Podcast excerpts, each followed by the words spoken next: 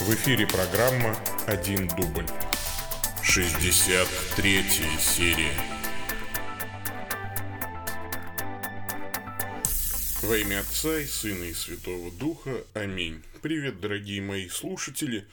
Сегодня у нас 3 декабря. Идет рождественский пост, адвент. А, вот, и я с вами а, снова – а, меня зовут Павел Бегичев, а, я митрополит церковной провинции Святого Михаила Архангела, централизованной религиозной организации Евангелическая лютеранская церковь Аугсбургского исповедания. И это 63-я серия моих ответов на ваши вопросы.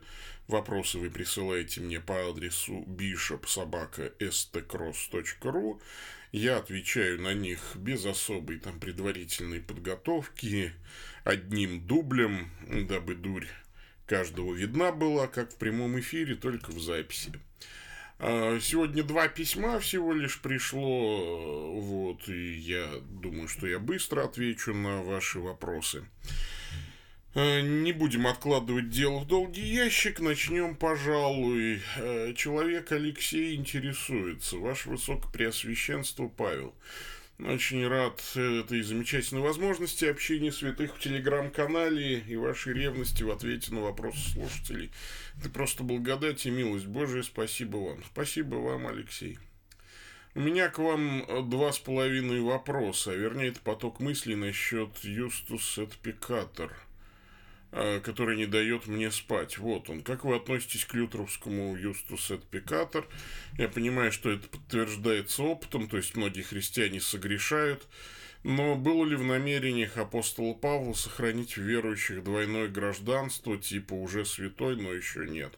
Ну, есть, это не только лютеровское, кстати, учение. Ну, Лютер его сформулировал вот в том виде, как вы его сейчас тут э, объясняете, но вообще это учение библейское э, и святоотеческими толкованиями подтвержденное. Да, мы э, восстанавливаем подобие Божие, да, то есть э, спасение есть не только юридический акт, который совершился над нами в момент нашего обращения к Богу, это еще и онтологическое преображение нас, да, то есть спасение это еще и обожение, ну, в западном в западной терминологии это скорее э, освящение – вот. Кстати, ну, смотрите, вот пришло еще одно письмо. Ну, я посмотрю, смогу ли я сходу на него ответить. Ну, в общем, эм, поэтому мы оправданы благодатью Божией через веру. И если христианин умирает, он попадает в рай, независимо вот от своих дел, от своих заслуг, а только по заслугам Господа нашего Иисуса Христа.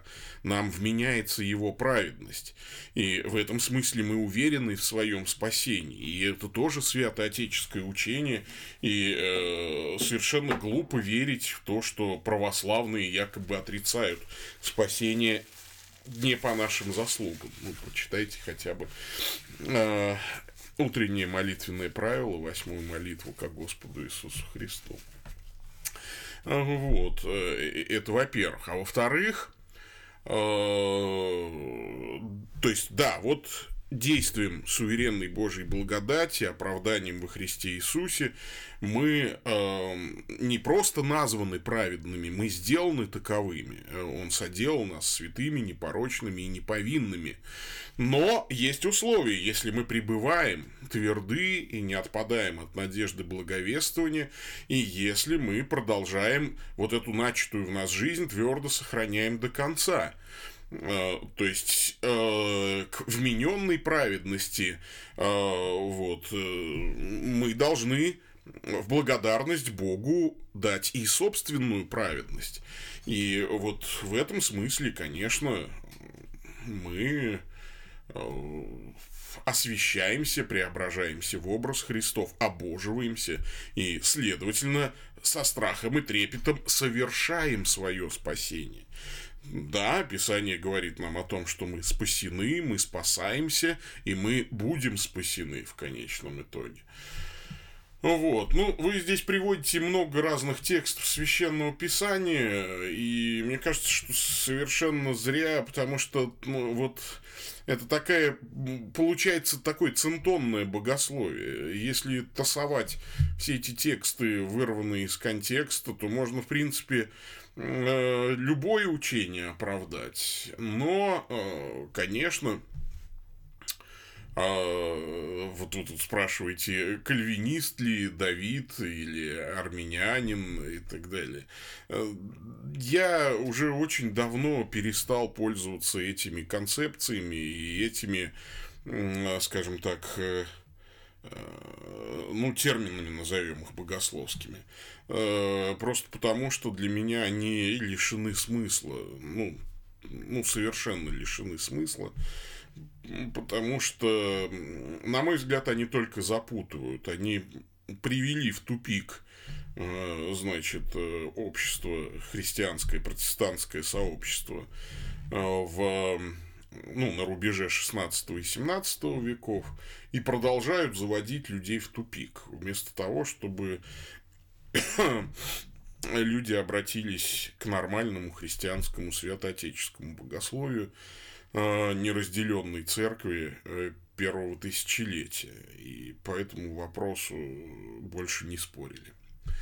Ну, а ну, второй вопрос ваш, ну, тут два с половиной вы написали. Ну, на самом деле, вопрос по поводу эм, sensus plainer, так называемого. То есть, можем ли мы вырывать цитаты Ветхого Завета из контекста и наделять их новым значением, так как это делают новозаветные авторы. Я, наверное, э, э, раз 500 или 1000 уже отвечал на этот вопрос. Нет, мы не имеем права, а они имели право. Они имели право на богодухновенное применение sensus plenior. То есть они, ну, будучи э, движимы Духом Святым, могли от Духа Святого получать повеление поместить некоторые цитаты в иной контекст. А, в частности, Павел помещает даже цитаты языческих авторов в иной контекст несколько. А, вот, и э, таким образом там остроумно некоторые вещи доказывает. Ну, например, то, что Бог не в рукотворенных храмах живет э, и не требует служения рук человеческих или что критяне всегда лжецы. То же самое э, также и Матфей, и Павел, цитируя Ветхий Завет, э, имеют право, э, значит, по велению Духа поместить ветхозаветные цитаты в новый контекст, так что они обретают новый смысл. При этом мы таким правом, конечно же, не обладаем, потому что мы не обладаем квалификацией апостолов и пророков. Вот. Ну, в общем, так. Пойдем дальше.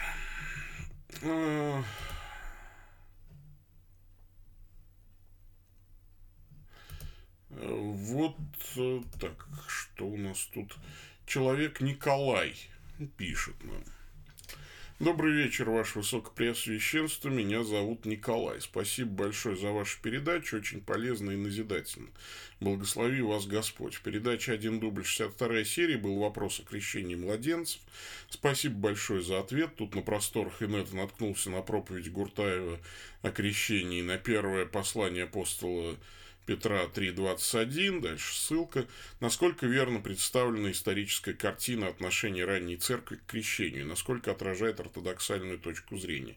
Прошу прощения заранее у вас, может и нет времени слушать всю эту проповедь, может есть у вас материал о крещении, заранее благодарю вас, благослови вас Господь, с уважением Николай. Да мне-то нет смысла, Николай, материал о крещении какой-то специальный писать, все уж давно написано, ну, читайте Мартина Лютера «Катехизис», например, это если кратко, да, еще все изложено, чего там, э, вот, или можно, например, э, святых отцов еще почитать о крещении. А, ну вот, э, я бы хотел вам сделать замечание. Ну почему вы служители церкви, баптистской церкви, вдруг по фамилии именуете? Ну что это такое? Гуртаев, проповедь Гуртаев. Все-таки это Александр Владимирович Гуртаев, пресвитер Баптистской церкви Преображения. И э, тут ситуация не в том, там даже, что я, мог, я не знаю, сколько вам лет, Николай, но это, Александр Владимирович гораздо, ну, там, младше меня, там, больше, чем, по на 10 лет. И я помню, как он ходил в воскресную школу, но это даже мне не дает права называть его просто по фамилии, там, Гуртаев. Это уважаемый человек, уважаемый служитель, к тому же, очень начитанный и очень умный, и э, мы с ним вместе э, учились на одной из программ магистрских, э, вот, и э, он, конечно, всегда производил впечатление такого студента, ну, отличника, то есть Александр, ну, чтобы Владимирович получил четверку, такого я не припомню или один раз что-то было такое. И, по-моему, да, да, это была какая-то сенсация, да. То есть четверку вдруг получил. То есть это человек круглый отличник, который всегда все знает, который всегда очень скрупулезно ко всему там подходит. Но, конечно, я послушал эту проповедь, я не мог ее не послушать. Я вот сегодня ехал на работу в машине и слушал эту проповедь. А, вот.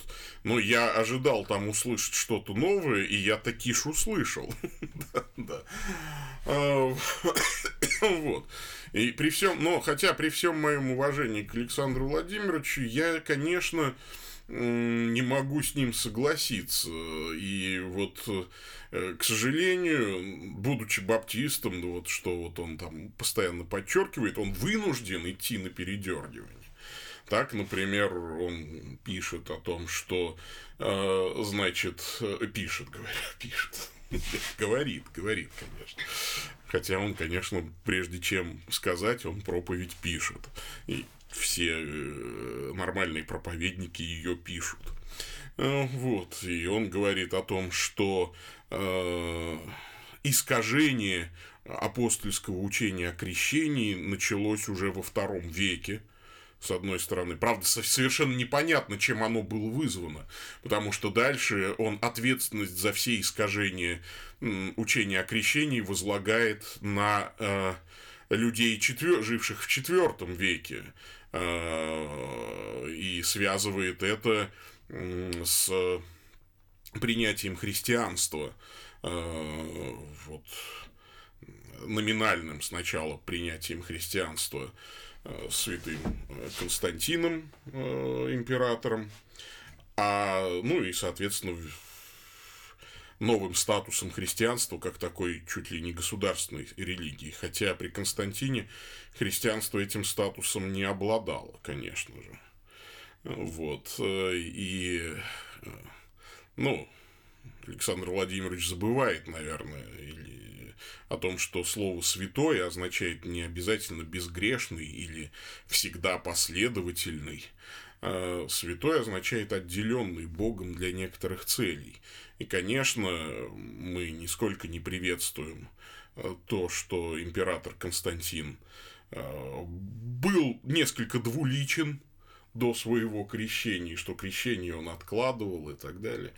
Но вот его деяния, они действительно равны деяниям апостолов. Да? Это покорение вере целых народов, а, целой империи. И, конечно, это не означает, что Бог закроет глаза на прегрешение императора Константина. Но э, император Константин э, обратился ко Христу действительно искренне, наверное, только в конце своей жизни, хотя всячески поощрял христианство и даже был инициатором созыва Первого Вселенского собора и, э, и так далее и тому подобное. Он много интересовался христианством и хотел быть христианином, и, может быть, вот из-за такого излишнего благоговения не решался принять крещение. Но, собственно, не об этом, конечно, речь, но То есть очень тенденциозно и однобоко э, вот э, описывается история. Конечно, Константин был сложной личностью. И, э, наверное, было бы наивно предполагать, что люди, канонизировавшие Константина, они вот не знали этого, да, или как-то были движимы только лишь политической ангажированностью какой-то. Наверняка же, конечно, мы-то в 21 веке-то лучше знаем ту ситуацию. Ну, это немножечко наивно.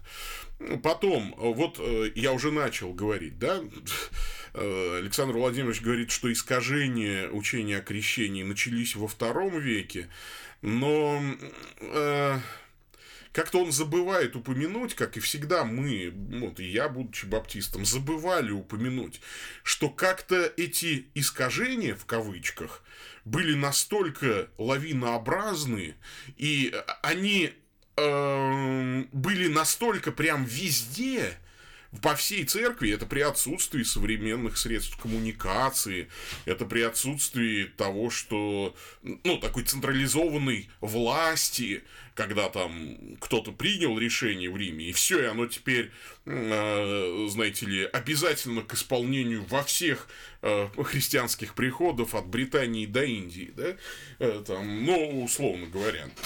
Понятно, что христианство по-разному распространялось, но вы же понимаете, что ну, например, крещение младенцев во втором веке действительно было повсеместным. А вот как раз э, возражений по этому поводу э, мы практически не видим, ну, кроме Тертулиана. Вот Тертулиан немножечко возражает. Все отцы церкви пишут о том, что это ок, норм и, и так далее – а Тертулиан немножечко возражает, при том, что у Тертулиана подмоченная репутация. И тут-то вот скорее складывается ощущение, что это, похоже, Тертулиан пытается что-то исказить, не вернуться к, там, к апостольской чистоте. Ну, какая, э, какое искажение? Ну, ну, то есть, из-за чего оно могло произойти так повсеместно и мощно во втором веке? Uh, уж скорее исторически мы видим, что скорее всего крещение младенцев это действительно была апостольская практика, которая была нормальной для всей церкви. Uh, отдельные возгласы вот uh, там были такие, что может быть это и нехорошо, может быть надо бы и дождаться, когда человек сможет сознательно там что-то нам сказать понятным нам образом ну и так далее. Но самое главное, конечно, э, новое, что я услышал, э, что оказывается третья глава 21 стих послания апостола Петра не говорит о водном крещении. Ну и действительно, вот Александр Владимирович говорит, что он там с 10 года, то есть на протяжении 8 лет изучал этот вопрос на разных семинарах, прочитал десятки книг, а, я даже думаю, что он преуменьшает количество книг. Я думаю, что он, может быть, за сотню даже перевалил книг, которые он по этому вопросу мог бы прочитать. Потому что он читает много, и это действительно а, человек очень и очень начитанный. А, вот. И вот написание нескольких статей и работ, и вот он пришел к выводу, что 1 Петра 3.21 это не о водном крещении. И браво, конечно, Александр Владимирович. То есть, вот э, все эта проповедь, вся эта проповедь доказывает, что единственным способом оправдать баптистское учение о крещении является объявление того, что 1 э, Петра 3.21 это непроводное крещение. Потому что как только мы скажем, что 1 Петра 3.21 это проводное крещение, вся баптистская теология летит в тартарары вверх тормашками. Ну, баптистская теология о крещении. Вот просто разваливается просто на куски на глазах. Да, это единственный э, способ э, сохранить лицо при э, честном толковании 1 Петра 3.21. Я скажу, что я, конечно, наверное, меньше книг прочитал. Хотя этот вопрос о крещении я изучаю по мере сил с 1992 года, когда передо мной вставал вопрос о том, принимать ли мне крещение в баптизме или не принимать. Я не был, как Александр Владимирович, ДВРом, да, то есть э, Владимир э, Гуртаев, отец Александра Владимировича, ну, уверовал раньше, и Александр Владимирович тогда еще был достаточно э, мал, когда его семья уверовала. То есть, ну, воспри... воспитывался он, конечно, все-таки уже в христианской семье. Ну, вот. А я-то нет, я не воспитывался в христианской семье, и, конечно, ну, то есть передо мной стоял вопрос не, несколько иначе. Да, то есть, и я изучал этот вопрос тоже долго. И тоже не одну статью написал по первому Петра 3.21, а, вот, вот две статьи я так вот говорю, что не одну, да. Ну, по-моему, две я писал. Статьи, причем защищая баптистское богословие. И всякий раз я понимал, что я лукавлю, что я, что называется, натягиваю текст на богословие. А, и вот Александр э, Владимирович неоднократно подчеркивает, что вот мы баптисты, что вот наше баптистское богословие. Вот. Э, у меня тоже сложилось впечатление, что уж слишком часто желание защитить именно баптистское богословие движет им, как э, в данном случае экзигетом э, и проповедником. Ну, конечно, вот устранение вот этого образа э, водного крещения. Ну, слушайте, ну, казалось бы, ну, ну, ну, ну на что же должно быть похоже крещение? Ну, на потоп, слушайте, ну там явно есть вода, что вот спаслись через воду проходя. Александр Владимирович смущает тот факт, что вода при таком раскладе становится неким отрицательным символом, символом с отрицательной коннотацией что не должно нас никоим образом шокировать э, или побуждать к иному толкованию. Да, вода здесь отрицательный образ. Вода – это символ смерти. Вообще крещение – это смерть. А одно из э, значений крещения – это смерть, это умирание. Во Христа крестившиеся, да, в смерти его крестились. Слушайте, ну и, конечно, вот э, для баптистского богословия очень важно постоянно педалировать вот это совершенно чуждое духу и букве Нового Завета разделение крещения на духовное и водное. Новый Завет не знает такого разделения. Святоотеческое богословие не знает такого разделения. Это разделение духовного и водного крещения нужно только для того, чтобы оправдать баптистское богословие. Только для этого. Э, в Новом Завете просто невозможно э, их разделить. Э, всякий раз, когда это происходит, это шок, да, там, ну, например, в доме у Корнилия так происходит. И мы понимаем, почему Дух Святой идет на такое исключение.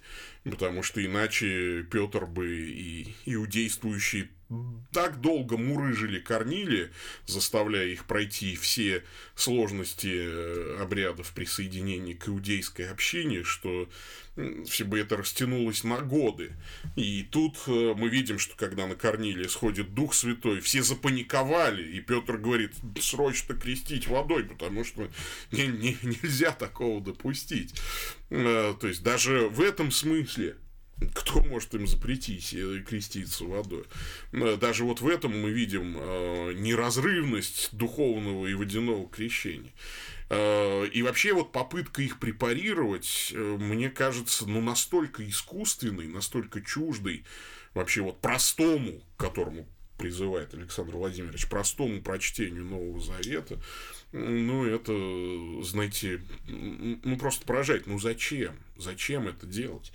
Э, совершенно ясно, что 1 Петра 3.21 речь идет о водном крещении, которое совершается э, одновременно с духовным крещением. Это и духовное, и водное крещение. И, конечно, да, образ воды, как образ смерти, а ковчег – это воскресение Христа. И как э, семья Ноя прошла сквозь воду в ковчеге, так и крещаемый человек проходит сквозь воду в воскресении Иисуса Христа. И, э, то есть, он как бы умирает в воде, но во Христе воскресает и так далее. То есть, это абсолютно ясный образ. Ничего здесь сложного нет. А, и кроме того, конечно, а, вот, эпиротома слова действительно вопрошение у Бога доброй совести. И Александр Владимирович, э, будучи последовательным кальвинистом, говорит, что здесь речь идет о суверенном действии Божьей благодати, как бы противоречия себе, да.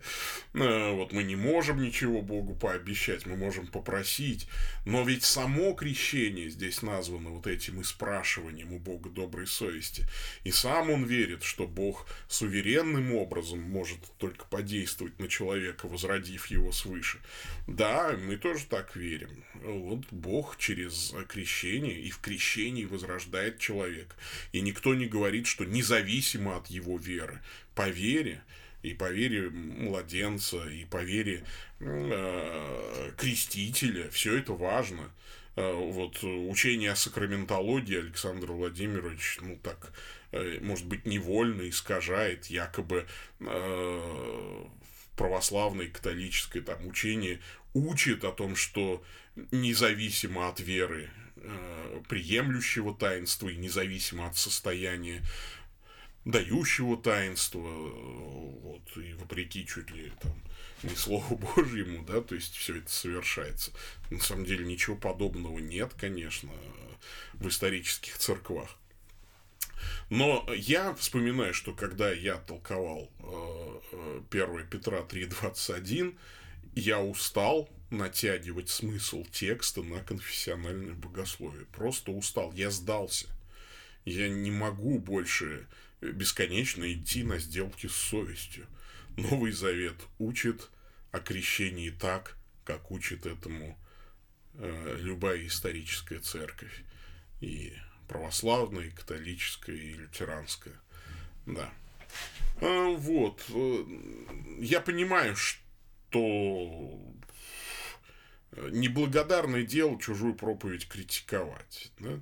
Но еще раз повторюсь, вот э, проповедь Александра Владимировича Гуртаева э, это лучшее доказательство того, что баптистское богословие разбивается первым посланием Петра 3.21.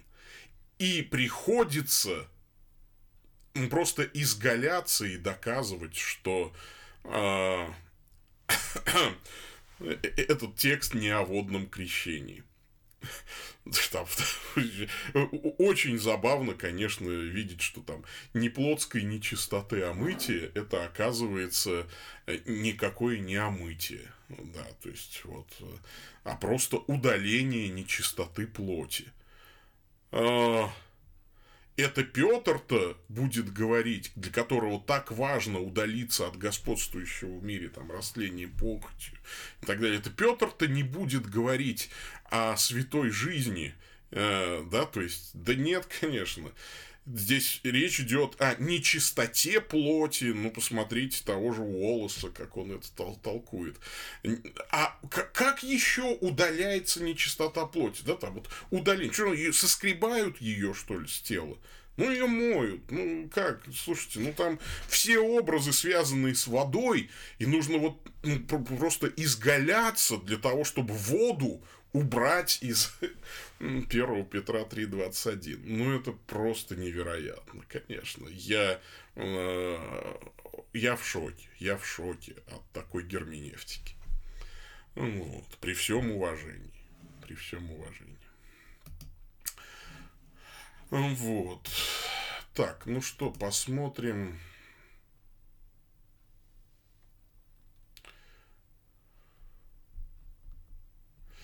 Ну, я... Нет, нужно все-таки мне прочитать этот вопрос. Здесь вопрос по поводу э, толкования, э, святоотеческого толкования не буду. А, вот, оставим этот вопрос на следующий раз. Ну, вот Андрей Будко тут интересуется. Ну, мы на следующий раз уже оставим. Поздно прислал вопрос. А, спасибо всем, кто присылает вопросы. Пусть Господь вас благословит. Поддерживайте, пожалуйста, наше служение молитвенно и материально. В описании есть э, реквизиты для пожертвований. Ну, просто вот э, постарайтесь не забыть. Сделайте пожертвование, хотя бы небольшое прямо сейчас. Мы очень-очень нуждаемся в вашей поддержке. Пусть Господь благословит вас, дорогие мои. А, Господь с вами. Да благословит вас всемогущий Бог, Отец, Сын и Дух Святой. Идите в мире Христовом. Пока-пока.